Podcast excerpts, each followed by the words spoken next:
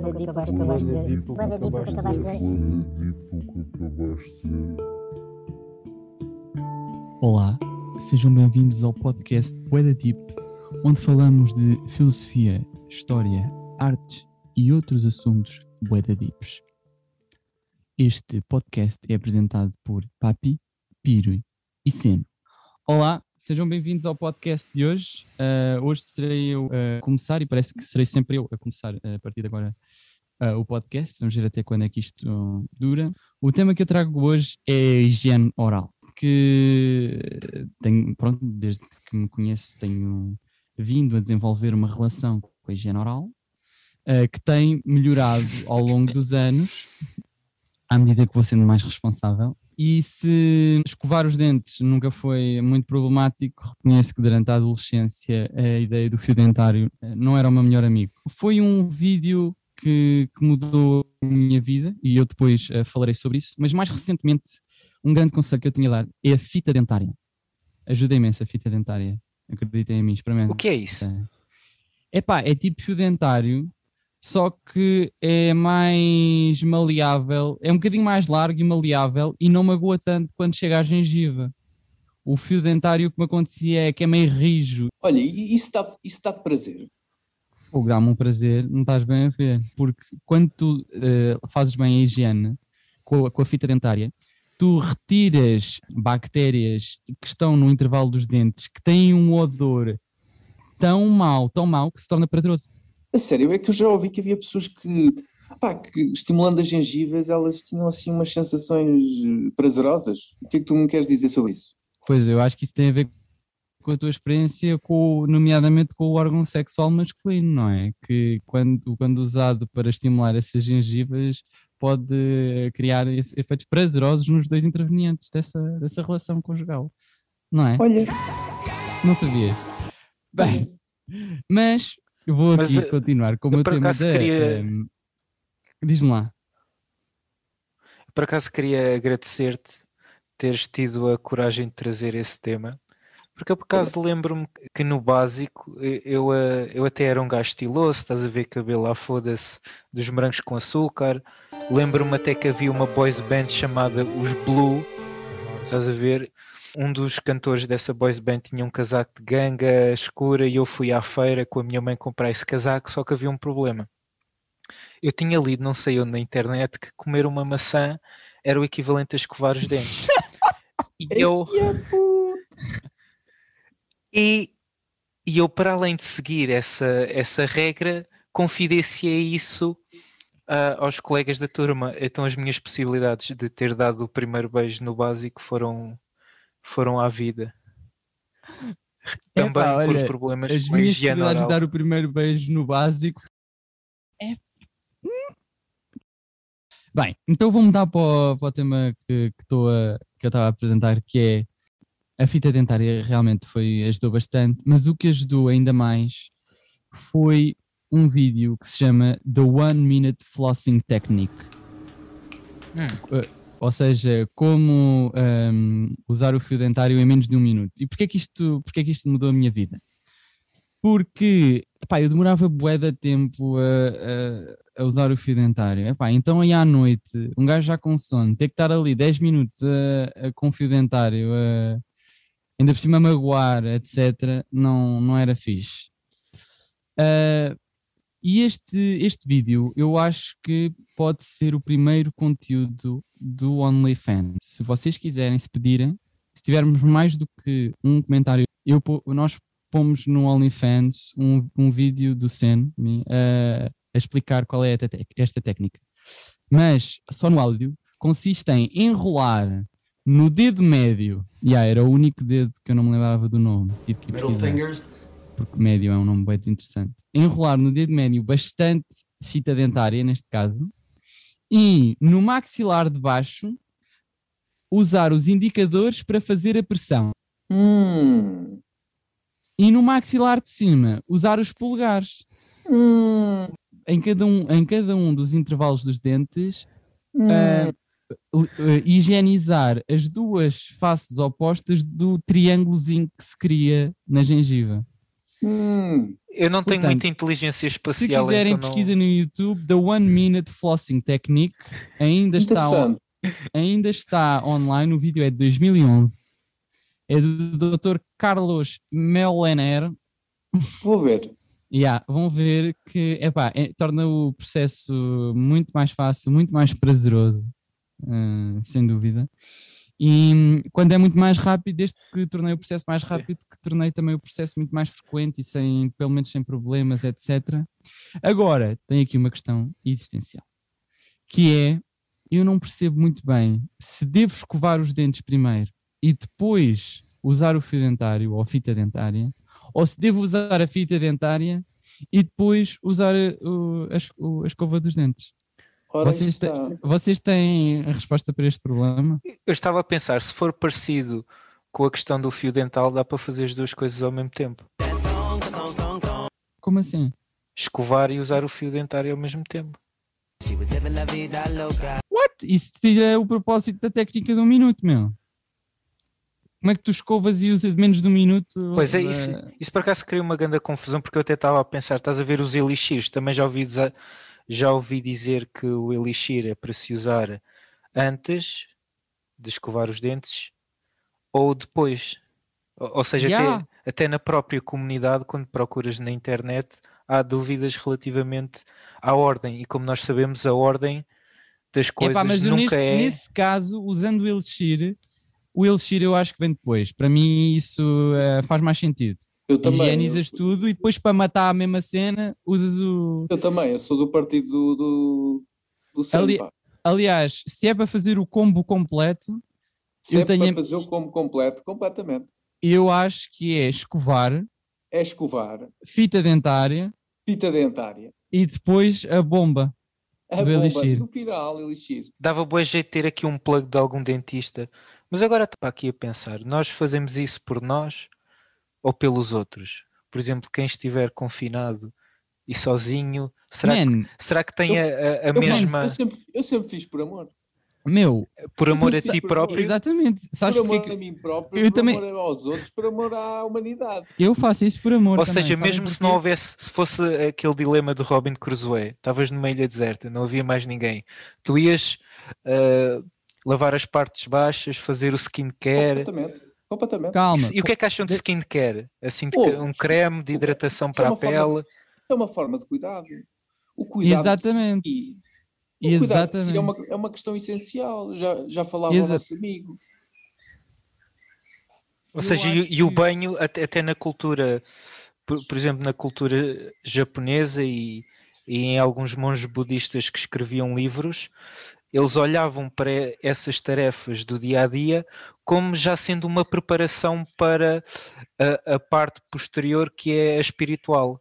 A Yeah. do exercício da espiritualidade começa primeiro Mas eu, eu pela limpeza do corpo Yeah. E, rituais. e da casa. São rituais que podem ser meditativos Sim. e contemplativos também. Mas não é só isso. É um ato de amor, porque o amor, como nós sabemos, é o princípio da filosofia. É o amor por está. si, o cuidado de si e o cuidado do outro. E eu faço a pergunta: tu já experimentaste filosofar com uma dor de dentes? É que não dá vontade nenhuma, nem, nem dá pensamento. Ou seja, impossibilita por completo.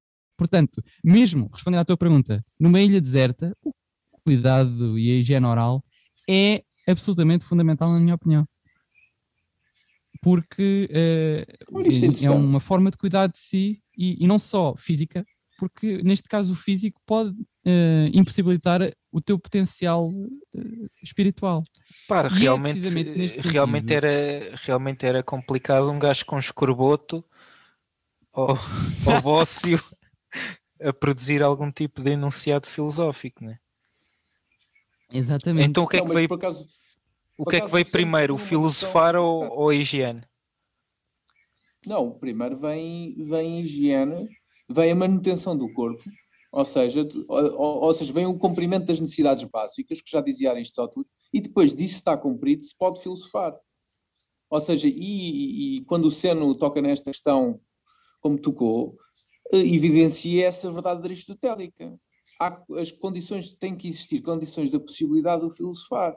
E essas condições de possibilidade do filosofar são as necessidades básicas, não é?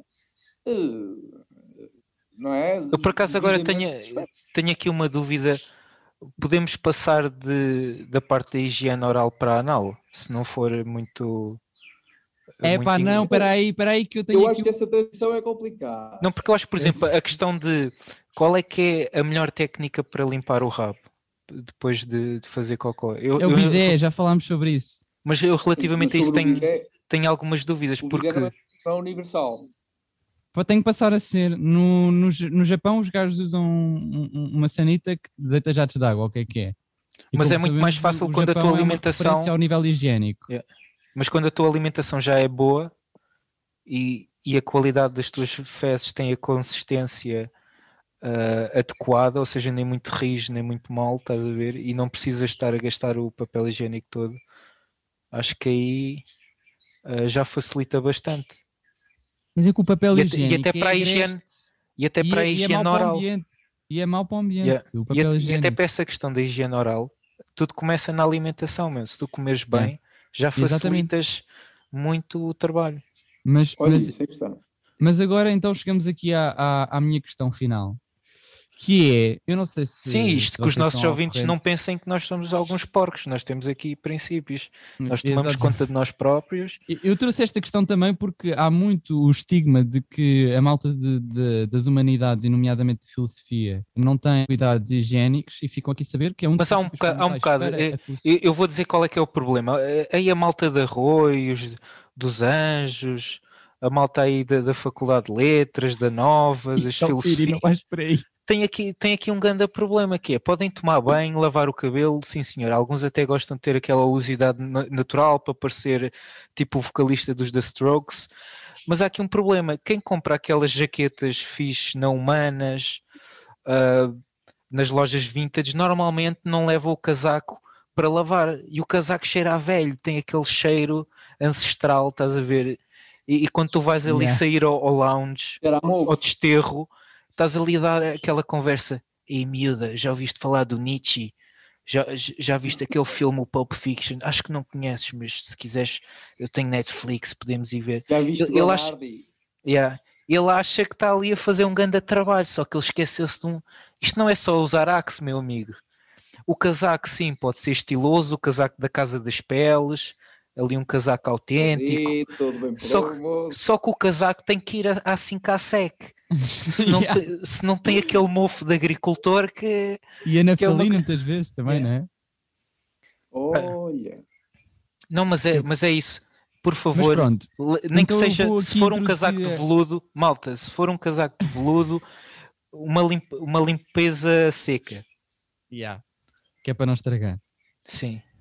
Mas posto isto, como, como já referimos todos, a, a importância da higiene em geral, mas também da saúde oral, uh, custa-me aqui a compreender como é que em Portugal há o sistema de serviço público de saúde uh, oral que há, que é praticamente inexistente. Ou seja, aqui onde eu moro há a oferta de serviços de cuidado oral, ou seja, serviços de dentista fornecidos pela junta de freguesia, mas tanto quanto sei, nem são bons, nem os preços são competitivos com o privado. E tive aqui a ver aquela, o, apoio, o apoio que existe para, para o acesso a estes cuidados, que é o cheque dentista, não sei se conhecem, e têm direito grávidas seguidas no Serviço Nacional de Saúde, beneficiários do complemento solidário, crianças e jovens até aos 18 anos que frequentam escola pública ou IPSS, utentes portadores de infecção VIH-Sida, utentes com lesão suspeita de cancro oral. Ora, a, a, pergunta que eu gostaria de lançar é: o que é que vocês acham então do, dos serviços de, dos, dos dentistas, de, ou até de, de ortodontia? Acham que deve ser incluído nos serviços públicos de saúde? Acham que deve ser feita uma parceria pública ou privada, mas mais inclusiva? Acham que como está, está bem? Acham que é só estético, é só um cuidado estético? A minha pergunta é: a higiene oral e os cuidados de saúde com os dentes é uma coisa estética só ou é uma coisa que faz parte do, dos mínimos de cuidados de saúde para, para os cidadãos. Porque parece-me que a forma como está, está implementado este tipo de serviços vê o, o serviço dentário como sendo uma coisa completamente secundária e que só os, as pessoas mais abastadas é que podem se dar ao luxo de ter uma, uma dentição correta, ter uma dentição cuidada. Eu nem falo aqui de tratamentos de, de branqueamento, não, não, é, não é disso que estou a falar. Mas, mas até o próprio branqueamento, se pensarmos que possa ser tido como uma exigência para quem trabalha ao público ou para certas profissões, toda a gente merece, nesse caso, ter a melhor apresentação possível e o que lhes Ok, mas, mas eu nem estou a chegar a esse Sim, limite, porque no, em última instância se, mas... deveria, deveria ser a entidade patronal, nesse caso, a, a fornecer, fornecer? esse tipo de serviços, eventualmente, não sei. Agora, como todos nós sabemos, uh, vão-se acumulando bactérias que não saem só nem com a escovagem, nem só com, com o elixir, uh, e que vão se acumulando e que aquela higienização profissional por parte do dentista muitas vezes é fundamental para que não haja uma degradação da, da saúde oral de, do utente. Portanto, o, o Seno tocou aqui num ponto que é, importante, que é, é, é a questão do acesso ao, ao, ao Serviço Nacional de Saúde e uh, de áreas que não estão contempladas no Serviço Nacional de Saúde, como é a medicina dentária, e que é um grande problema, por exemplo, em Portugal porque a medicina dentária é praticamente do setor privado, a não ser que sejam às vezes algumas universidades que têm clínica dentária, mas isso são exceções, não é? são exceções. E a questão é exatamente que neste momento os portugueses não têm um acesso universal aos cuidados de saúde neste, neste, neste setor eh, em particular, que é o setor da saúde dentária. E a saúde dentária está ligada a vários tipos de, ao resto da saúde da, da pessoa. Ou seja, e, obviamente que aqui podem haver questões que sejam estéticas e outras que não sejam estéticas, e que são, isso são casos depois para se analisar dentro do contexto do que é que se está, não é? Do, de que tipo de operações e de intervenções é que a pessoa quer. Mas eu acho que uh, o Serviço Nacional de Saúde devia dar resposta à, à, à medicina dentária, como na questão também da, da saúde mental que eu acho que são dois setores em que o Serviço Nacional de Saúde falha Muito bastante.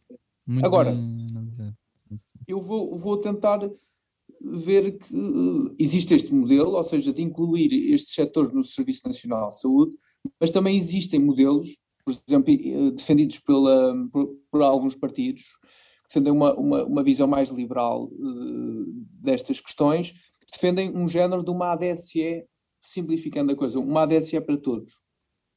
Ou uhum. seja, um, um género de seguro social, um, um seguro de saúde. Um Obamacare. Sim, um seguro de saúde em que as pessoas descontariam.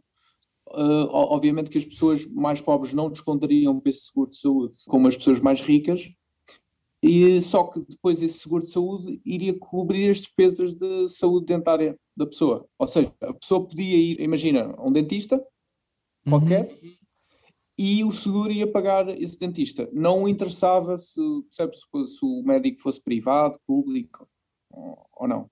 Sim. Ou seja, cobriria essas despesas. Isto são dois modelos e há uma, uma, uma, luta ideológica sobre esta questão. E o que é que vocês acham? Eu, eu percebo que, uh, por exemplo, o caso do sistema de saúde americano possa criar algum medo nas pessoas no sentido de uh, terem medo que que o privado ao tomar conta da saúde e, e, e os produtores dos medicamentos e, e, essa malta toda cria um monstro que, em que as pessoas pagam mais e o Estado também paga mais porque tem que, tem que comprar ao, ao privado para depois oferecer esse serviço. Só que acho que no final das contas o que interessa não é tanto a questão ideológica, mas é mesmo a própria execuibilidade do plano, se acaba por custar mais ou menos ao Estado e se acaba por chegar efetivamente a todas as pessoas. Exatamente. E outra questão é, é também que o, o, custo com a saúde não se resume ao custo com a saúde. E isto parece uma, uma estupidez o que eu estou a dizer, mas o que eu estou a tentar dizer é que a prevenção também é importante. Exatamente. Ou, ou seja, tu podes evitar, de que modo é que podes evitar uh, certos gastos com a saúde. Por exemplo, os assuntos que tratamos no, nos episódios anteriores, em relação ao trabalho. Ou, ou seja, teres uma sociedade com menos stress, uh, com mais tempo livre, com e, e, não ver essas questões como cosméticas, mas oferecer mesmo uh, informação. Informação também, e eu estava a falar muito na parte mental, porque também há, não só a nível teórico, mas prático, exemplos de, de uma maior degradação da saúde no geral, tendo em conta o, o estilo de vida, uh, a alimentação e, e, o próprio stress acumulado que pode, que pode acelerar o desenvolvimento de doenças e de, e de certas uh, maleitas que podem surgir numa sim, pessoa. Sim. Exatamente. Ou seja, o próprio facto de não ter sequer tempo livre pode fazer com que tenhas uma relação mais distraída com o teu corpo, porque estás sempre no trânsito de, de trabalho. E com a tua espiritualidade também. Claro. Que... Imagina, olha, vamos supor aqui um exemplo eh, meramente ficcional. Imagina agora que o Estado nos pagava para nós irmos viajar a Benidorm, tipo, uma, uma vez por ano. Esse dinheiro que está, é. esse dinheiro que estão a gastar para a gente ir para a Borga é menos depressões, man. Estás a ver? Olha, fogo. É, menos internados. Estás a ver? Imagina. Mais é que nós vamos muito por uma questão de por uma questão muito moralista, ai, que não tem que se dar dinheiro. Às vezes, isto até pode ser visto não de uma questão moral, mas até estratégica. Às vezes, dar, dares mais aos cidadãos, acabas por gastar menos. Não, isso é yeah. verdade. Estás, ou seja, a tua concepção é de uma prevenção tal que hum, previne a prevenção porque é, ou seja, não é só a questão de analisar possíveis. Uh, então, mas doentes, a saúde, a saúde começa e acaba nos hospitais? Exatamente, sim, sim. Não, não pode. Tem que haver uma, uma prevenção e eu acho que isso é cada vez mais essencial. Mas é uma, uma o que eu, não, não, não, era um, não estava a gozar a gozar, estava a gozar, mas é um elogio. E a medicina, e a medicina dentária não existe só para comprar Lamborghinis, meus amigos. Não existe só para ter aqueles planos de saúde às vezes que tentam vender na televisão no, nos uhum. programas da manhã, e muitas vezes o que acontece é que uh, as pessoas tentam ter eh, até uma atenção com a, com a medicina dentária e não sabem qual é que é o melhor consultório, não sabem qual é que é a melhor, uh, o melhor sítio em termos de relação custo-benefício e por vezes podem acabar por ir àqueles consultórios que existem em centros comerciais que oferecem uhum. planos altamente danosos em que uh, a primeira consulta é gratuita, ou, mas depois uh, queres um aparelho e vem ali um, um, um, plano de pagamento a prestações em que inclui uma data de serviços que, que não estavam incluídos na, naquilo que Sim, e créditos querias fazer. Altíssimos. Pois, e, isso é Sim. uma questão complicada. Ou seja, nós, nós sermos a favor das conquistas e defendermos as conquistas que alcançamos não significa que seja tudo perfeito, ou seja, não significa que o sistema de saúde não tenha as suas lacunas e que elas não tenham que ser pensadas. Exato, mas eu queria só aqui pegar no ponto que o, que o Papi também uh, deixou um pouco em aberto, parece, ou seja, dá para pegar, uh, que é, eu, eu sei que os custos com a medicina dentária são altíssimos. Um, eu a falar com alguns médicos, etc., uh, eh, e mesmo em termos de seguros de saúde, já cheguei a conversa com várias pessoas e compensa mais fazer um seguro de saúde para todos os riscos que não inclua os, uh, os cuidados dentais, uh, a parte da boca, e fazer um seguro à parte só focado na medicina dentária. Compensa mais porque o, esse target está muito bem montado, já, já há muita oferta e os seguros que cobrem todos os riscos, inclusivamente a cuidados orais, já, são, têm um custo bastante elevado que acaba por não compensar. E o outro ponto, uh, ou seja, é, é, algo caro, é algo que vai custar ao Estado certamente uh, algum dinheiro, uh, e não, não sei, não percebo, não sei números, não, não, tenho, não sei como é que sei de fazer as contas, mas sei que é, um, é uma área que de facto, se for feita com critério e, se, e, e, na prevenção, agindo na prevenção, é, é, é, capaz de ficar caro. Agora, o meu outro ponto é quando falamos de parcerias com públicos, uh, público-privadas, esse tipo de situações, há, há muito que se, que se alega que, que, os, que, os, cuidados privados só existem à conta do, do Estado. à conta da ADSE, que através das parcerias investe bastante dinheiro nesse, nesses hospitais, nomeadamente os hospitais de, de, Lisboa, pelo menos são aqueles que, que eu tenho algum conhecimento, os hospitais privados de Lisboa, que recebem bastante dinheiro de, do Estado, acaba por ser do, do, Estado, embora sejam os funcionários públicos que paguem a ADSE do, do, seu ordenado, ou seja, a ADSE é um seguro que é pago pelos funcionários públicos do seu ordenado, não é nada que esteja garantido. Ainda assim, de facto, essas parcerias, se calhar, permitiriam preços e, e, e a rentabilidade tanto de um lado como do outro, ou seja, beneficiariam tanto os hospitais privados como o, o contribuinte. Mas de facto, eu aqui estou com o Piri, que é eh, realmente a questão ideológica, para mim é relativamente irrelevante, desde que esteja regulamentada e regularizada e que não haja grandes desfalques e desvios, etc. Esse tipo de coisa que, que, estamos habituados. O que importa é mesmo que o cidadão seja protegido e que tenha os melhores cuidados de saúde possíveis. Sim, realmente isso, isso é verdade por exemplo, eh, em Portugal, às vezes eh, há, há, hospitais públicos em que as pessoas têm que esperar imenso tempo, por exemplo, para serem atendidas ou, ou entrarem eh, na fila de cirurgias e coisas assim, ou seja, e às vezes acaba quase por não compensar e, e realmente aquilo que tu estás a dizer, o que interessa é os serviços serem existir um acesso aos serviços universal. Exatamente. Sim, até porque o próprio acesso não é facilitado, ou seja, neste momento, tudo o que seja lidar com o Estado, e, e se calhar vai ficar um tema para, para um próximo episódio, mas tudo o que seja cuidados com o Estado em Portugal, e nomeadamente cuidados de saúde, isso é uma barreira que não te ensinam e não é propriamente intuitiva. Portanto, não, ou não. tem que dar formação de como é que se lida com, com estas plataformas, com estas estruturas, ou então tem que, tem que tornar o processo mais intuitivo. Não, e depois há aqui uma coisa que é bastante perversa, que é, tens na Constituição, por exemplo, o direito universal à saúde, ou seja, o direito a ter saúde gratuita. É, um, é uma parte bastante importante dos direitos sociais das pessoas, não é? Terem um direito universal à saúde. Mas na prática, por exemplo, no, no acesso à saúde dentária ou à saúde mental, tu realmente não tens um acesso universal a este tipo de, de cuidados. E, ou seja, há aqui uma, como é que eu ia dizer, uma contradição entre o espírito supostamente da, da Constituição é?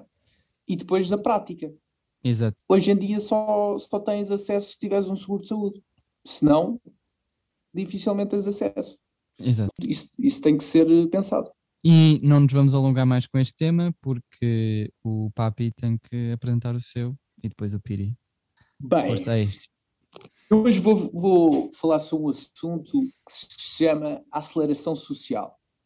A aceleração social, basicamente, é um conceito desenvolvido por um autor chamado Armut Rosa, um sociólogo alemão que identificou uh, que as sociedades modernas se desenvolveram cada vez mais numa, numa espiral de aceleração. Ou seja, ele identificou que o capitalismo industrial necessitava de estar continuamente em crescimento económico para se estabilizar. E esse crescimento económico leva a aceleração da vida social. E essa aceleração da vida social levava a um, um, fenómeno de alienação das pessoas, ou seja, um desligamento das pessoas em relação ao mundo por por as pessoas estarem num estado cada vez mais frenético. E ele basicamente defende que nós, a partir dessa aceleração social que existiu durante o desenvolvimento dos meios de produção, isso fez com que a nossa relação com o mundo se tornasse cada vez mais de desligamento com o mundo. E o que ele defende é que nós devemos, deveríamos uh, tentar ter uma relação diferente com o mundo, uma relação em que ele chama de ressonância. Ou seja, de, nós temos que sentir uma certa ressonância com o mundo. E ele diz que nós tendemos a perder nas nossas sociedades esta, esta disposição de ressonância. E eu vou-vos perguntar se vocês realmente se vocês concordam com esta abordagem, o que, é vocês acham que, que não está bem explicado? Eu, que é que antes de poder responder, gostava que desenvolvesse um pouco mais o conceito de ressonância. Bem, o, o conceito de ressonância é contraposto ao sentimento de, de um mundo quanto da alienação. Aliás, o autor diz que nós só conseguimos perceber a ressonância quando nós percebemos o que é a alienação. E o que é que é a alienação? A alienação é quando a, a própria pessoa sente que o mundo não lhe responde, que o mundo é frio, que, o, que não tem ligação com, com as coisas. Ou seja, ele descreve no seu livro duas pessoas. Uma pessoa em que está com a sua mulher e que não tem ligação quase com a sua mulher e quase que diz: quem é que é esta pessoa que está aqui? A pessoa vai no caminho para o emprego, ela não sente, ela não tem uma, uma sensação de contemplação da natureza nem nada, está completamente desligada e numa relação fria com o mundo. Vai para o emprego e depois não se reconhece lá. Ok? Uhum. o, hum, hum, a perspectiva da, da ressonância é a pessoa que está com a família e tem essa relação, percebes, com a família de- no sentido de. Há uma ligação empática com, com aquilo que se está a uma fazer. ligação empática faz Mas a- o caminho. Ok, mas a minha questão era, ehm, e, é, o- e, é, e é o salto que eu não estou a conseguir compreender, o que é que motiva eh, o, o passo da alienação para, para a ressonância? Porque se, se o estado de coisas for o mesmo, não me parece que o sujeito consiga fazer essa transição espiritual, vá. Não, a, a- transição, o, que- o que ele fala é, é- é a forma de nós estarmos no mundo, ou seja, a nossa relação com o mundo. E, e o, o que ele diz é que o, a forma de estar com o mundo, de desligamento do mundo, digamos, ou seja, de, de lidar com o mundo de uma forma completamente acelerada, frenética, que, eu- que ele diz que isso impede a ressonância, Uhum. acaba por, eh, por eh, impedir esse tipo de, de experiências. Por exemplo, a ressonância, tu podes ter ressonância quando estás a tocar música. Sim. Ou seja, tu, entras ali num espírito de flow em que parece que estás em comunicação não é? com. Ok. Mas eu tenho alguma dificuldade em conceber, ou seja, eh, eu por acaso até vejo aí, mas isso até vejo aí algumas influências de naquela parte do Wittgenstein que diz eh, eu, ser feliz é ser feliz mesmo que todo o mal do mundo me aconteça. Eh, ou seja, há, há transição do olhar po- po- pode, pode estar disponível e pode ser possível independentemente das circunstâncias e do contexto eh, que envolve o sujeito. Contudo, tenho alguma dificuldade que um sujeito que, que está frustrado com o trabalho que tem eh, num call center ou coisa do género, ahm, de repente esteja, tem, eh, consiga numa mudança de perspectiva filosófica te- ter uma relação de ressonância com, essa, com esse trabalho que, que, que tem dificuldade em lidar com ele. E, Não, mas, seja- mas a, questão, a questão exatamente é que ele toca exatamente isso. É que ele, ele diz que a forma de vivência das nossas sociedades, a aceleração e o tipo de também empregos que, que, se- que são gerados e esta necessidade e mentalidade de crescimento faz com Uhum. que as pessoas não consigam ter exatamente esse tipo de tempos, que são tempos espontâneos, que são Uhum. tempos em que te põem um pouco fora de ti e tu tens que estar aberto, ou seja, acaba por hum, seja, acaba por limitar as condições da possibilidade da ressonância Sim, sim, sim. que, que pode ser tida em eventos, por exemplo, religiosos, pode ser tida através da arte, através da cultura, através da filosofia, através Ah. de várias atividades que acabam por eh, levar a pessoa. é? Mas o, o meu ponto era precisamente esse, ou Eh, seja, de que eh, uma mudança de, de relação com o mundo, mas isso eu acho que está amplamente estudado em filosofia. Esse, esse, eh, o autor que estás a citar eh, tem um, um background mais sociológico, é isso?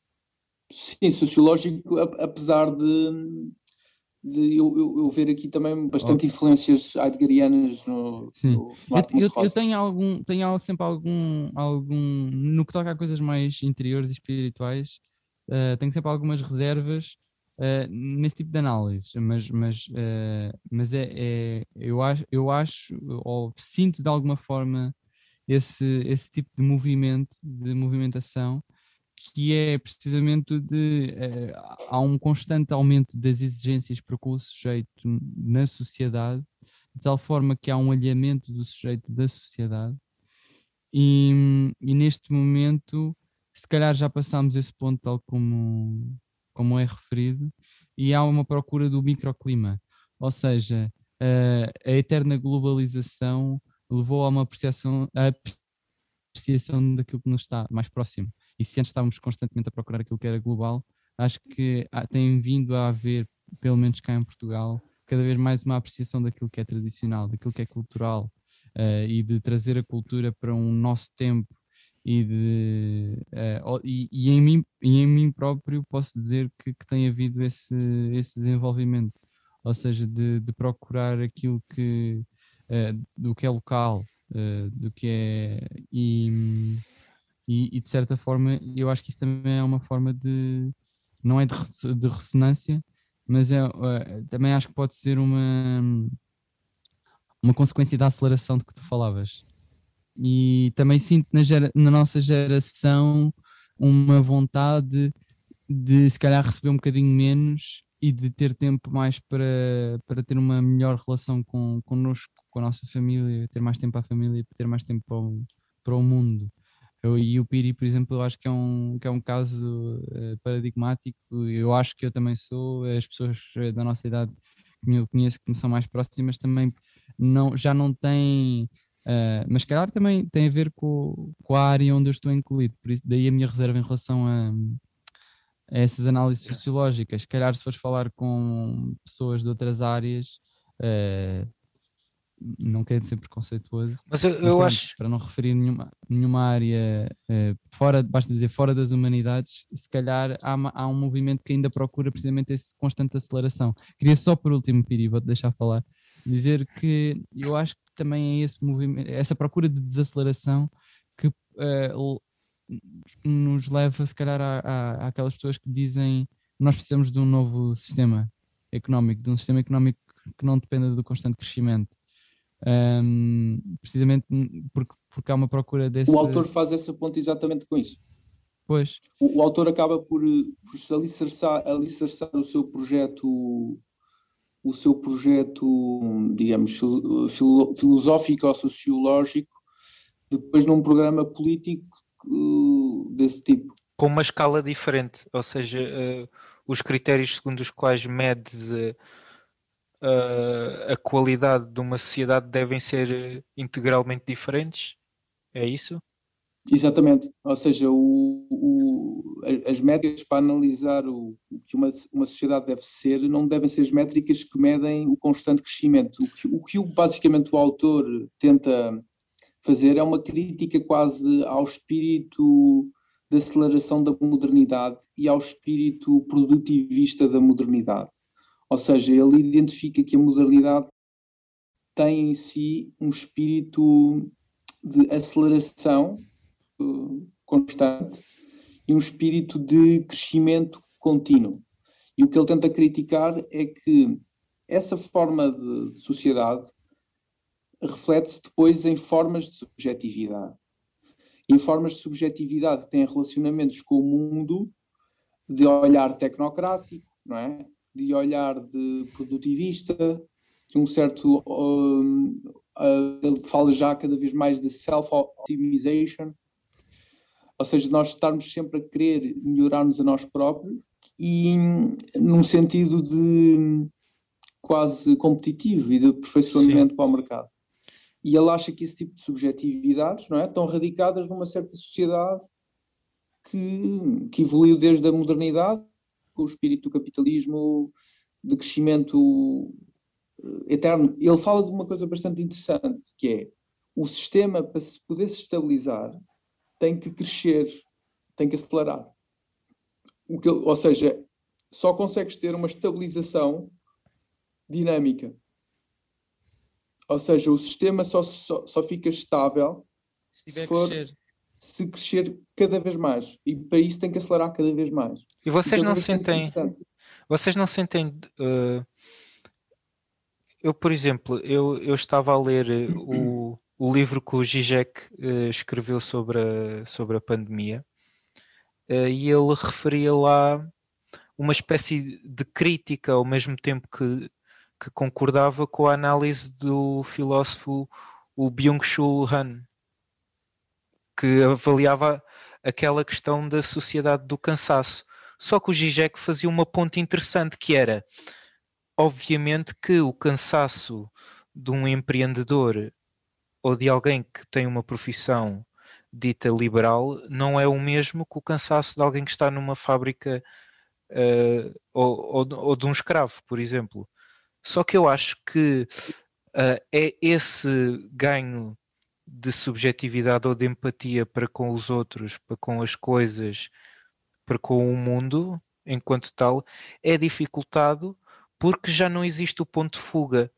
Enquanto que no modelo de sociedade tradicional podíamos pensar em que havia o escravo, havia o trabalhador da fábrica, havia a separação entre o músculo da humanidade e o cérebro. Havia uma divisão de classes tal em que havia pessoas dotadas do privilégio e da possibilidade de pensarem, de fazerem arte, de viverem num tempo completamente diferente. Mas aquilo que nós reparamos na contemporaneidade é que, da mesma maneira que o sujeito que tem o ordenado mínimo e que trabalha em condições subhumanas ou, ou o sujeito no país terceiro mundo numa fábrica a executar eh, a mesma capa de telemóvel de manhã à noite, da mesma forma que esse sujeito está privado da segurança e da estabilidade necessária para fruir, o sujeito no mundo desenvolvido e privilegiado também não vive com tranquilidade, apesar de ter uma qualidade de vida qualitativamente superior. Ou seja, criámos um modelo de exigência do sujeito, a exigência de criatividade, de produtividade, de proatividade, de se mostrar e de se dar ao mundo, enquanto um marqueteiro de si próprio é tal que mesmo o sujeito que, tem, que reúne todas as condições materiais para pensar e para ter esse ganho de subjetividade, contudo, é privado disso e vive ou, ou seja, um médico acabado de licenciar a viver no centro de Lisboa tem o mesmo medo de ficar sem casa, se calhar, do que uma, uma pessoa que, que vive do ordenado mínimo, apesar de, de, das situações serem completamente diferentes. Há, e isto, que cria, isto que cria é que as pessoas privilegiadas acabam por não ter empatia nenhuma. Porque mas, sentem, eu, eu passo o dia todo, imagina um empreendedor, eu passo o dia todo no Forex, analisar gráficos, eu passo o dia todo a desenvolver a minha app, estás a ver? Não, não há essa sequer a possibilidade de haver um ponto de fuga. O cansaço e o medo da expropriação dos seus bens, estás a ver? O medo de ficar sem, sem nada é completamente generalizado. Não, e depois pode se tornar uma agressão ao outro. Ou seja, porque essa, essa violência não é da competitividade.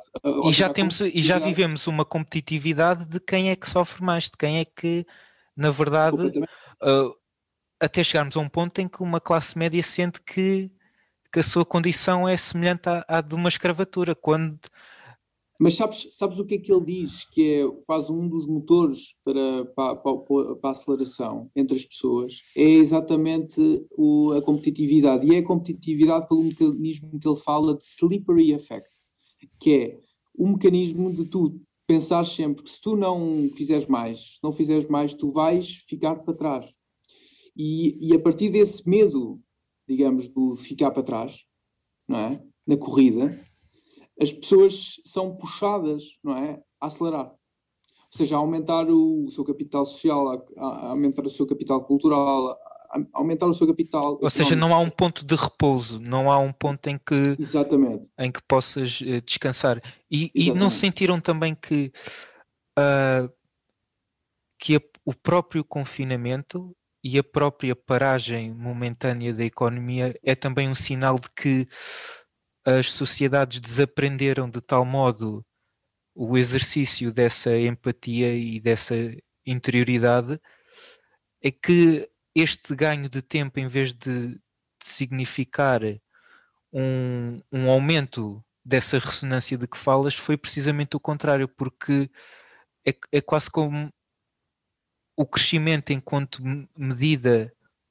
do valor da, da sociedade é de tal forma uh, está de tal forma cristalizado e solidificado que a própria economia entrou numa performatividade. Não, posso, posso vos dar exemplo. Uh, os centros históricos, por exemplo, a Vila de Sintra, ou um qualquer centro de histórico, uh, um centro turístico que dependia do turismo em massa, a experiência desse local vazio, sem clientes, mas as lojas abertas e as pessoas lá, os estádios de futebol a perderem milhões e a continuarem a contratar jogadores, a continuarem a manter o espetáculo sem, sem público, ou seja, a economia continuou numa espécie de teatro sem público, precisamente Não, para. É... E, e, na falta de crescimento, fabrica-se o crescimento, injeta-se artificialmente dinheiro na. imprime-se nova. Sim, claro, claro, claro. Ou seja, na falta de crescimento não se muda as causas para essa não, falta de é, crescimento, não, é... mas inventa-se.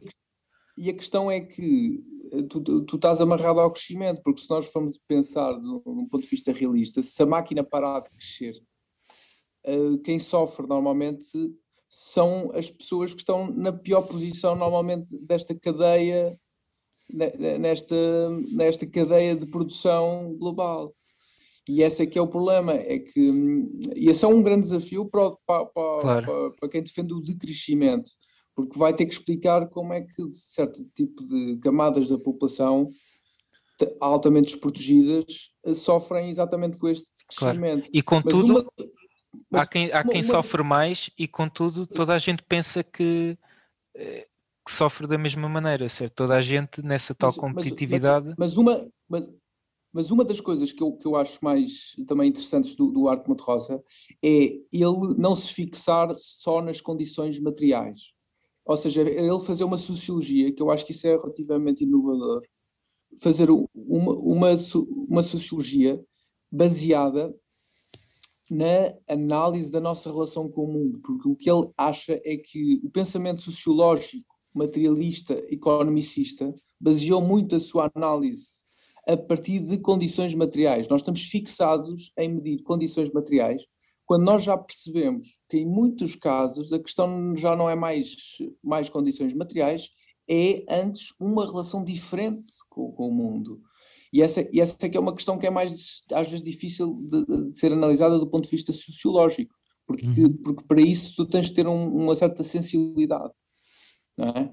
Que, é, que é a forma como tu relacionas com a natureza, contigo próprio, com, etc. E isso é dificilmente quantificável, não é? É mais fácil quantificar a economia, a parte económica. Agora, tu, tu assim, podes, isto pode-te levar a certo tipo de conclusões. Claro. É que pessoas com relativamente poucas posses até possam viver de formas muito mais ressonantes ou de formas muito mais, digamos, saudáveis do ponto de vista mental do que muitos milionários. Exato. Do ponto, de vista, do ponto de vista da filosofia enquanto espiritualidade, pode-se dizer que é uma análise eh, sociológica uh, da, de, do grau de filosofia na vida de, dos cidadãos, quase. Ou seja, de, como é, qual é que é, se há uma predisposição mínima para, para a filosofia ou, para, para, ou sendo mais lado no termo para a espiritualidade, uh, de, de, cada um dos sujeitos no âmbito de uma, de uma sociedade. Eu uh, gostei muito da, da, reflexão do Piri, acho que foi muito, muito interessante. Gostei, uh, gostei muito do tema, acho que é um tema muito porreiro. E acho que esta, esta, este último ponto é uma boa conclusão para passarmos agora para o, para o tema do Piri, se, conclu, se concordarem ou se não tiverem nada a acrescentar. Estão prontos? Eu, eu estou Tudo mais pronto. Para ti, estou sempre pronto, Pira. Quando tu quiseres. Muito, muito obrigado. Uh, o meu tema, por acaso, é muito parecido ao, ao do Papi, mas por razões então, diferentes. Eu queria... os trunfos todos no do Papi e agora não tens, não tens nada para dizer Mas eu queria focar a questão do financiamento público dos meios de comunicação, articulá-lo com o problema da parcialidade ou imparcialidade dos meios de comunicação e primeiramente queria fazer um, um argumento mais formal e ir de encontro ao papi, que é se a forma do mundo é o capital, se, e, se, e se nós estamos no mundo, haverá a possibilidade de liberdade, ou seja, eu não estou aqui a pensar a liberdade enquanto questão filosófica, mas material e como Marx diria, num texto que eu agora não me recordo, mas é um texto mais moral do que propriamente sociológico, ele dizia que o dinheiro era o proxeneta, o chulo que se coloca entre o sujeito e a sua completude no mundo. Ou seja, o humano é expropriado, é, é, é separado, há uma cisão entre tudo aquilo que o classifica como ser humano, os seus valores, a, a sua ação, o seu trabalho. No caso de, dos meios de comunicação, e tendo em conta o crescimento da extrema-direita, o crescimento da desconfiança nas notícias, na informação ou desinformação dos, dos cidadãos, eu reparei aqui num aspecto muito interessante: é que sempre que, que eu leio comentários de notícias, ou quando falo com pessoas acerca de algum aspecto dos meios de comunicação que, em que as pessoas tenham considerado menos imparcial, vem sempre a questão dos 15 milhões ao de cima. Vem sempre a questão de que o facto do jornalismo depender de financiamento ser quase logo à partida descredibilizador da própria validade da mensagem que pretende veicular. E isto aplica-se também à própria investigação científica. Vem logo a questão, não qual a validade do tema ou da pergunta de partida, mas quem é que financiou. E os meios não só os meios na ciência, e até podemos dizer que no, nos últimos 100 anos a única altura em que houve ciência livre foi durante a, Guerra Fria, ou seja, em que durante um momento a humanidade permitiu uh, a existência de, de, investigação livre como uma espécie de uh, expressão simbólica de superioridade cultural, mas depois caiu-se logo na questão do financiamento parcial e os movimentos também sociais. E, e, na questão dos movimentos sociais, seja Black Lives Matter, seja questões ambientais, seja o pinkwashing que alguns Estados fazem para demonstrarem o seu índice de, democra, de democracia, uh, pegam em questões LGBT para escamotear outro tipo de questões, ou seja, de que modo é que as mensagens e as narrativas dos lutadores das causas específicas são usadas como arma política numa guerra simbólica. E aqui vemos a função dupla do dinheiro. O dinheiro é aquilo que ao mesmo tempo possibilita a voz, ao mesmo tempo que silencia. E podemos fazer questão: se um movimento recebe 100 milhões de dólares, ou 200 ou 300 de uma empresa específica, isso está a dar voz ou está a aprisionar esse movimento a retirar-lhe a possibilidade de ser grassroots, de ser for the people, by the people e a impedir-lhe de falar dessa empresa específica. E para finalizar, gostaria de falar do Francisco Ramos, o coordenador da Task Force uh, da vacinação, que quando afirma que quem acha que é batota o facto de se dar a segunda dose da vacina a quem recebe, uh, recebeu a vacina indevidamente só tem essa posição quem votou no André Ventura, não será isto uma forma de minar ainda mais a descredibilização dos mídias quando introduz no povo a ideia de que apenas quem pertence à extrema-direita é que critica estas incongruências? Não, completamente. Eu, aliás, eu acho essas declarações do, Francisco Ramos altamente descabidas, quer dizer, isso é, aliás, é uma forma de dar mais voz, eh, quer dizer, ser, eh, criticar o processo de vacinação ou, ou ser daquele partido ou, ou, votar naquele partido, não são coisas completamente diferentes. O que é que tu achas? Sem dúvida, eu acho que são, eu acho que são coisas completamente diferentes. Um, Agora, uh, acho que depende do caso, acho que depende. Em tudo o que o Piri disse, acho que depende do contexto. Uh, ou seja, criticar o dinheiro é em si uma tarefa, uh, neste podcast, pelo menos, uma tarefa impossível. Não, não, não, não consigo neste momento dizer assim, ah, vou criticar o dinheiro porque tem aqui um. Mas eu nem estava a criticar o dinheiro, mas mais sim, sim, sim. como é que vais... os mídias se podem proteger. Já, vai, já vais perceber onde é que eu quero chegar, já vais perceber onde é que eu quero chegar. Sim. Portanto, isto é só um passo. Criticar o dinheiro, para mim, se eu tivesse uma opção no bolso, eu, eu dava, eu criticava o dinheiro porque é muito criticável. Não tendo uma opção no bolso, acho, acho que não vale a pena entrar por aí. Uh, as declarações acho que entram num dos, do que será. Se, não podemos deixar de falar desse tema uh, aqui no podcast, mas não parece estar diretamente relacionado, por isso não vou aprofundar, que é a polarização do discurso. Uh, e isso parece-me não só um discurso polarizado como um discurso polarizante. E, e isso parece-me que é o que a, que a política o, e quem está na política e, e, nos partidos, digamos, moderados ou democratas, deve evitar. Eh, e aliás, é, é, é, uma das razões porque ainda não abordámos esse tema aqui, é porque se o quisermos fazer é, é com seriedade e não polarizando eh, eh, esse, esse quem, quem quer que vote na extrema-direita, até, que, até porque eh, esse voto na extrema-direita pode, pode ser sintomático, mas não entramos por aí. Uh, por último, e, e, e, indo nas várias camadas do que o Piri disse, uh, do financiamento, ou seja, uh, estando preso ao dinheiro, tudo depende do contexto do dinheiro, porque como nós sabemos, há empresas privadas que financiam uh, bolsas de estudo, por exemplo, que é onde estou, uh, é a área onde estou mais ou menos, uh, que eu conheço mais ou menos, e tanto podem fazê-lo corretamente, e aí cabe a todos os participantes fazerem o seu melhor trabalho, como podem fazê-lo com, sujeitando as pessoas a pressões, falseando números, falseando realidade, como e nesse caso cabe a cada um dos participantes, ou seja, sendo que isto é uh, um, um, uma estrutura com várias partes, cabe-nos que, que, esperemos um, que uma das partes faça o mínimo de, da cidadania que é, uh, ou que tenha pelo menos essa possibilidade, não é? Há, há sítios onde isso é completamente impossível, estados ditatoriais, etc., em que teme, se teme pela vida e, portanto, é, é muito complicada essa, essa questão. Quanto ao financiamento dos mídias, eu, eu sou da opinião que os mídias são absolutamente importantes.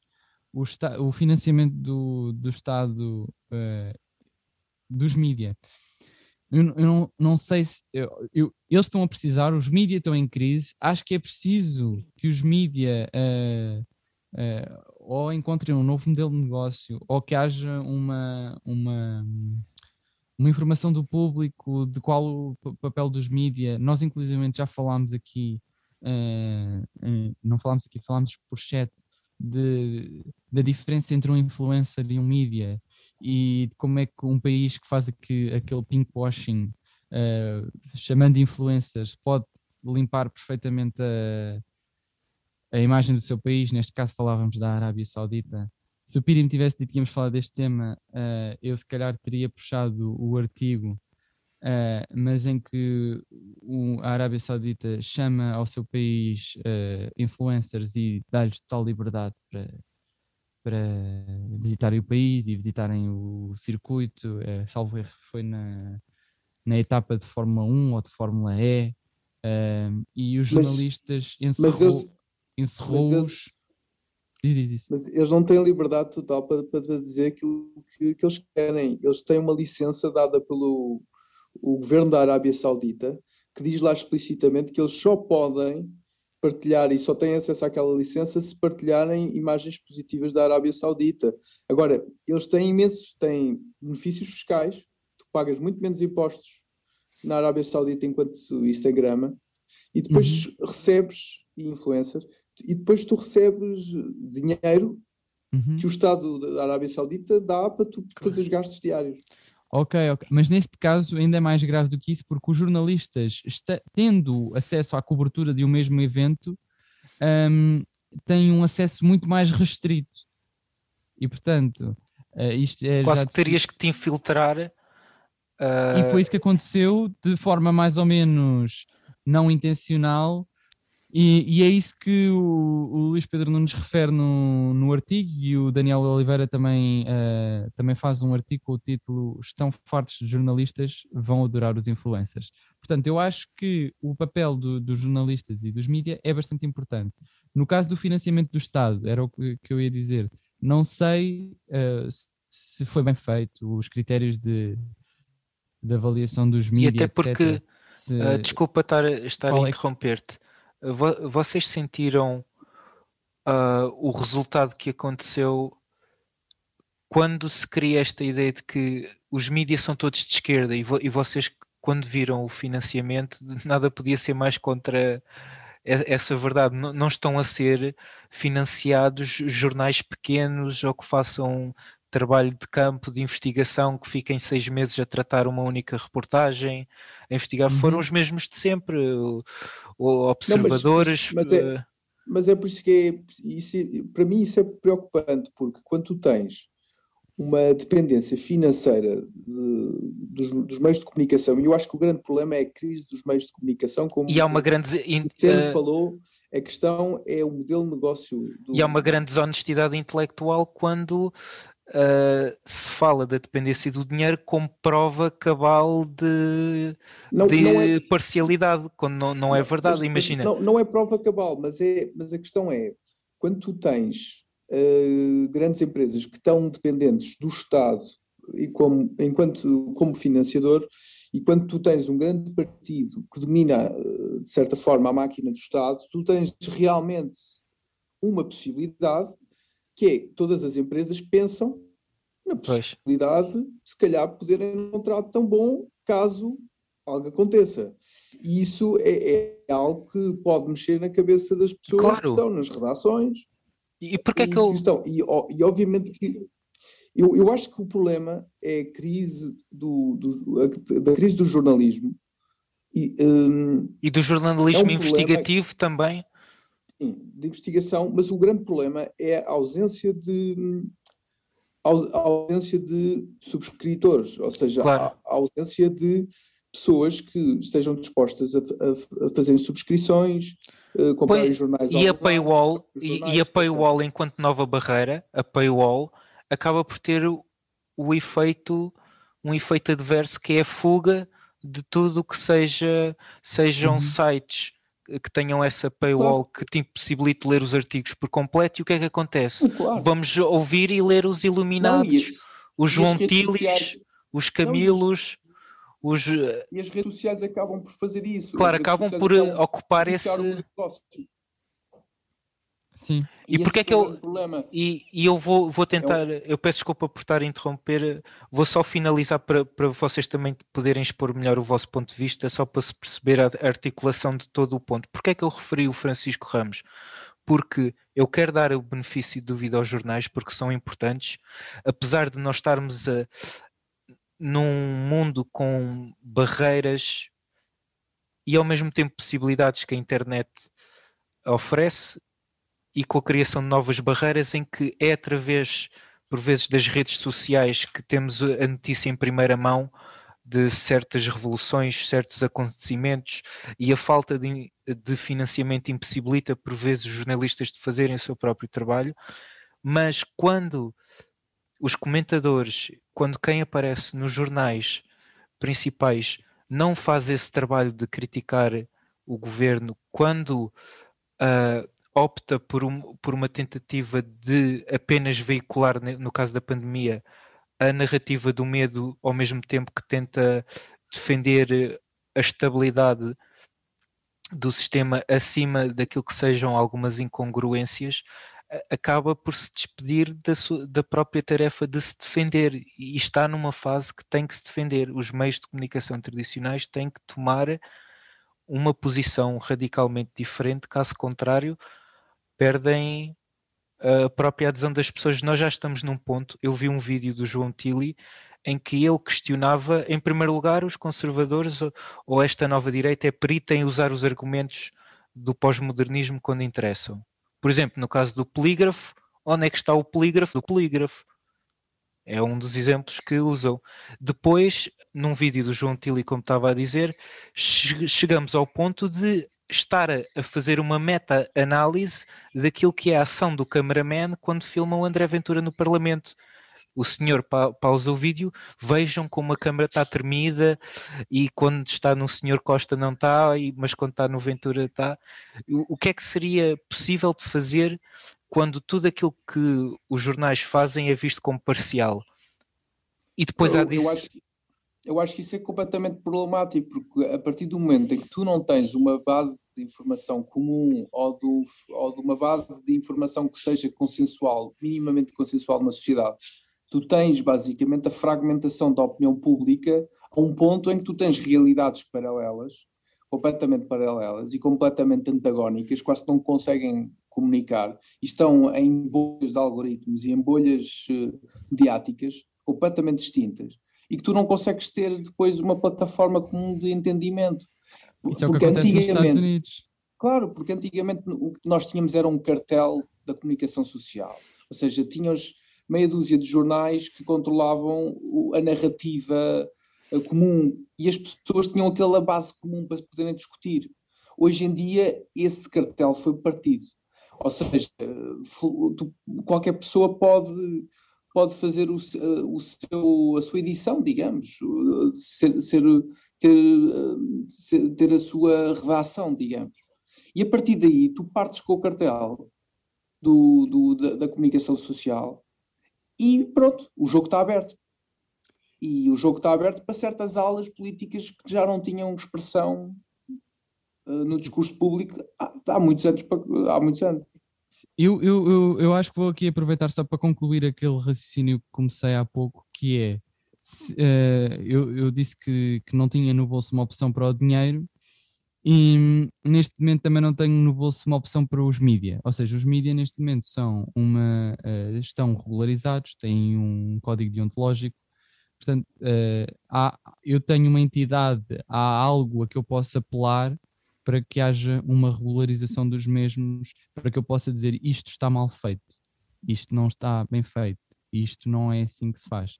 Um, e por isso eu acho que o papel do, do jornalismo neste momento, além do, do modelo de negócio, e, e, essa parte eu acabei por não concluir, ou seja, não me parece que o dinheiro do Estado possa ser argumento para a parcialidade do, do, dos mídias. Mas infelizmente verdade, somos nós, contribuintes, que estamos a contribuir supostamente para uma informação claro. melhor, e portanto não me parece a partir desse momento que que haja eh, poder político, nem na realidade, mas, ou seja, mas, uma mas opinião sempre, do senso comum. Mas a verdade, a verdade é que o dinheiro é dos contribuintes, mas quem decide sobre o dinheiro não são os contribuintes.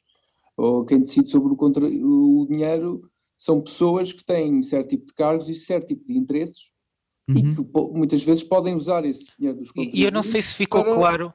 Para benefício uh... próprio. E a questão é que essas suspeitas, obviamente, que, que nós podemos dizer que é um argumento, que é um mau argumento, mas esse argumento não é assim tão descabido, porque Sim. realmente nós sabemos que Sim, quem financia tem um poder. Eu estava a dizer, do ponto de vista do princípio, claro, parece claro. que não é problemático. E, e sendo, eu só estava a dizer, em geral, não me parece problemático o Estado financiar claro. os, os mídias.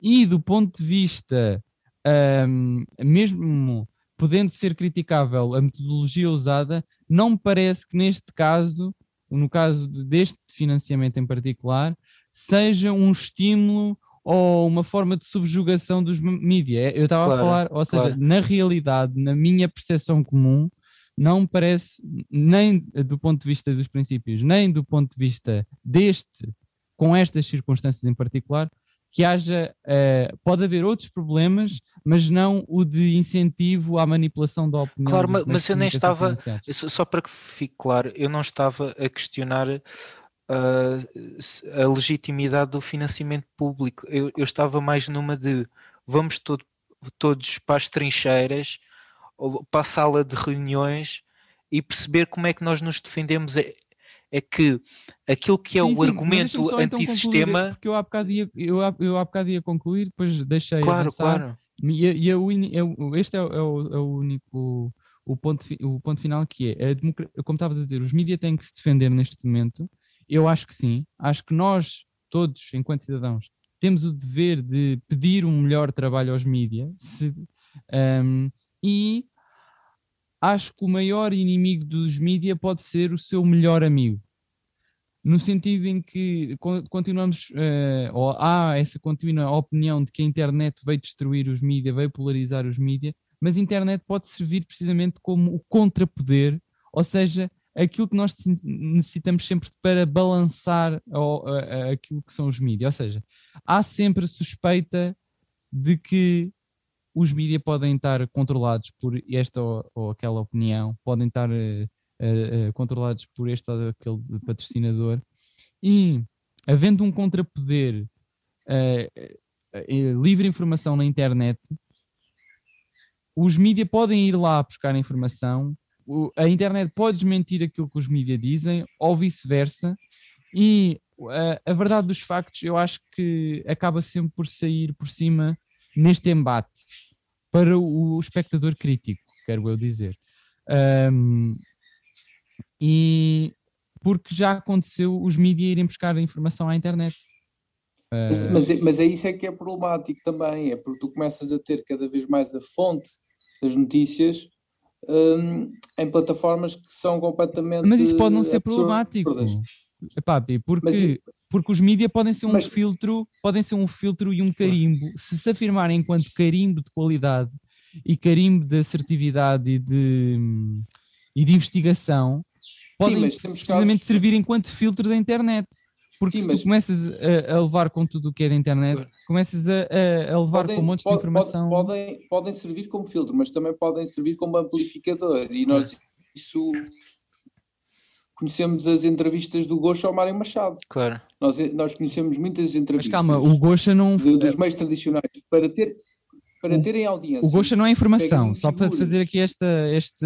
Não, não, não, mas eu não. É, eu não, eu não mas o problema, o, o problema cena é que, é, é que é. Vocês lembram-se dos advogados que defendem um movimento zero no Você na TV e que veiculam a mensagem da criminalidade diariamente, todos os dias. Mas... Os programas da manhã apresentam Não, casos de violência de cidadãos para com outros cidadãos problema... e, a exploração desse Não, medo de uma certa classe problema... social. O problema é que tu tens coisas que passam do Twitter ou do Facebook de uma pessoa que antigamente não era assim tão relevante.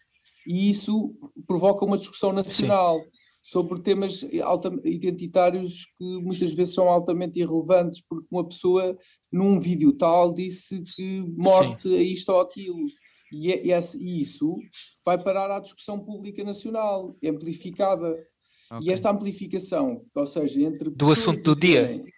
Sim, ou seja, eh, factos que aparecem nas redes sociais Sim. serem transformados como assuntos do dia uh, e de informação e tornarem-se no debate público de informação. São, isto acontece.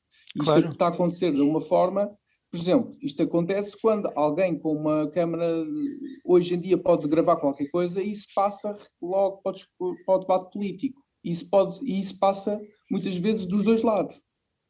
Dois pontos só. Uh, em, em, primeiro lugar, então, é, é, isso que eu estou a dizer, ou seja, eu acho é que tu, neste momento, podes pedir um melhor papel à forma e tens a quem pedir um papel que é dizer isso não está a ser bem feito, malta. E tens mas a quem, problema, tens, tens a quem é que expressar essa opinião. Não, não mas só um, segundo ponto, é... só, só um segundo ponto, que é, é muito importante não confundir o que é entretenimento do que é informação. Ou seja, o entretenimento não está sujeito, o Manuel Lisgocha, não está sujeito ao código deontológico. Ou seja, tudo aquilo uh, esfuma-se, tudo aquilo que falámos até agora, porque neste eh, estamos a falar de uma coisa que está descontextualizada. Ou seja, o, o Manuel Lisgocha não, não está sujeito a, nem ao código deontológico, nem àquilo que estávamos a expressar de independência, uh, etc. Na, neutralidade, não, não, não ou, mesmo a neutralidade é um conceito que, que há alguns jornalistas que, pronto, na sua impossibilidade, pode haver só uma declaração de intenções prévia, etc e uma admissão da sua não neutralidade. Mas, mas pronto, isto só para dizer que aquilo é quando, quando criticamos mídia tradicionais enquanto veículos de informação, temos que falar dos espaços noticiosos. E, por exemplo, podemos criticar que muitas vezes vêm nos espaços noticiosos pat, uh, patrocínios mascarados. Sim. Uh, peças sobre uh, produtos de patrocinadores que, que meteram dinheiro em publicidade mas que depois têm festas e galas uh, Gala marca XPTO e, é uma, e sai no Jornal da Uma, ou seja, aí é que podemos criticar os meios de informação. O Manuel Lisgocha nós também podemos criticar, mas já é uma crítica mais frágil, porque é um espaço de entretenimento não está sujeito a todas estas uh, condições que estamos aqui a falar. Mas eu lembro-me que. É um, é, pode ser, mas, mas podemos criticar enquanto amplificador. Não, mas, mas, por exemplo, mas, mas houve. Mas, uh, mas também estão Machado, a surgir. O Mário, espera, houve. O Mário Machado vai ao Luís Goxa e depois torna-se. Uh, e também foi à TV 24. Não, vai à TV 24 e depois torna-se conteúdo informativo das, das televisões. Pronto. A questão que eu quero dizer é: uh, há um acontecimento que pode ocorrer nas redes sociais ou pode ocorrer num espaço de entretenimento, mas ele depois rapidamente se torna espaço informativo. Porque o que nós assistimos hoje em dia é o espaço informativo está cada vez mais a transformar-se em entretenimento. Numa sociedade de espetáculo. Vezes, há, um certo fenómeno de Big então, Brother. Mas temos que criticar os, temos que criticar os critérios mas, editoriais. É mas isso. vocês repararam numa questão quase de. Vocês repararam quase num fenómeno de Big Brother, por exemplo, nos debates das presidenciais, em que falamos da questão de os meios de comunicação tradicionais terem o seu código deontológico e não terem que se focar no assunto do dia, nos algoritmos, etc. Mas quando a questão do dinheiro entra e essas notícias têm que gerar cliques, acabam por ser pressionados não só pela opinião pública, porque depois são acusados de não falarem sobre aquilo que o povo anda a falar, Exato. e são pressionados pelo próprio, pela própria forma como a linguagem do marketing uh, intrometeu-se como um vírus na, na política e nas notícias, são obrigados a trazer esses assuntos. E é quase como se a notícia já dizia o outro, não sei quem, a notícia do dia de hoje surge para te fazer esquecer da notícia de ontem. E, e, e, esta nova figura do político que está para além da indignação, que é o político do espetáculo, vocês não se esqueçam que o, que o Donald Trump apareceu no, na WWE a cortar o cabelo do, do diretor da WWE e. Que apareceu em filmes E, e, temos estas figuras que o, o time de Rans, o, e mesmo o, presidente Marcelo Rebelo de Souza, não é? Pode-se dizer que teve em campanha Sim, eleitoral. Há, há quase esta exigência de teres que te transformar numa figura que apresenta-se exteriormente como um político, mas tem que dominar a linguagem do marketing. E, e mesmo que o mas eu acho que aí já não sei, já não sei se meto só a culpa nos mídias. Acho que não, mas claro que a culpa não é dos mídias. A questão é que isto, etc. claro, mas a questão é que uh, em tudo aquilo que eu queria apresentar neste tema não era para uh, demonizar uh, numa espécie de visão manicaísta que há os mídia e as pessoas é que são boas, não era isso, era como é que os mídias se defendem com tantos inimigos, com tantas frentes, a minarem a possibilidade de independência real. Uh, olha, eu ehm, trabalhei não enquanto jornalista, mas trabalhei mais ou menos na área e já, já desde o início, quase, foi mais ou menos quando eu comecei a trabalhar que ouço o, a crise do jornalismo. E uma das respostas que se dava para a crise do jornalismo era o slow journalism. Hum. Eram eh, peças noticiosas. Eu adoro esse conceito. Que não dependessem da atualidade. Eu adoro esse conceito. Pois, acontece que eu já há anos coisa que esta é a resposta para o jornalismo. Mas não se faz não se, não se vê. Mas isso é lindo. Isso, isso... vender. Mas, mas isso, mas lá está. Não vender as pessoas. Vocês lembram-se do filme O Spotlight? Vocês lembram-se do filme do Spotlight, quando estavam os jornalistas em Boston a escrever uma peça uh, sobre os, os padres que eram pedófilos na área?